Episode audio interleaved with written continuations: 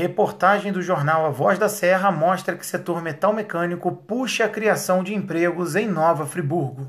O setor de fabricação de produtos de metal vem desempenhando papel importante na retomada da economia do estado do Rio de Janeiro. A plataforma Retratos Regionais da Firjan mostra que desde julho, 92,4% das 1.148 vagas perdidas entre março e junho já foram recuperadas em todo o território fluminense. Os links para a reportagem do jornal A Voz da Serra e de acesso à plataforma Retratos Regionais estão neste boletim.